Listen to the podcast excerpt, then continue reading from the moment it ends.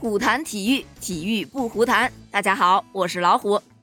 就在刚刚结束的二零二一年休斯敦世乒赛女单决赛场上，王曼玉以四比二击败了对手孙颖莎，成功拿下了世乒赛女单的冠军。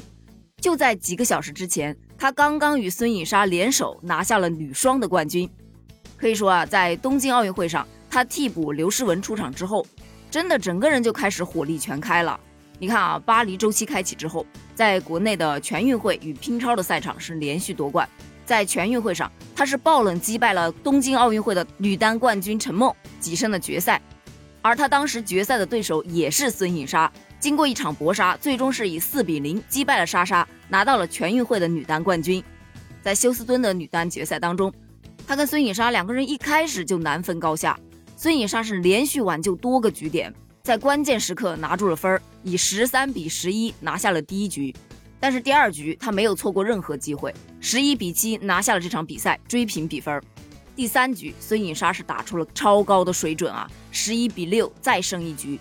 王曼玉却不为所动啊，立马回了莎莎一个十一比六，再次将比分追平了，总分来到了二比二。在最关键的第五局，王曼玉继续强势出击。结果莎莎呢没有能抵挡住王曼玉的冲击，被王曼玉以十一比八拿到了三比二的优势。来到第六局，王曼玉也是在八比十遭遇到局点的情况下，没有错失任何机会，最终以十七比十五逆转拿下了这关键的第六局，锁定了胜局。这也是她首次拿下世乒赛的女单冠军，也是她的三大赛的首冠。从她整个世乒赛的晋级之路上来看的话，王曼玉真的是很强的。记得在初赛，他是以两个四比零直接横扫了崔孝珠和贝格斯特隆，非常顺利的晋级到了十六强。随后四比一又战胜了袁嘉楠，晋级到了八强。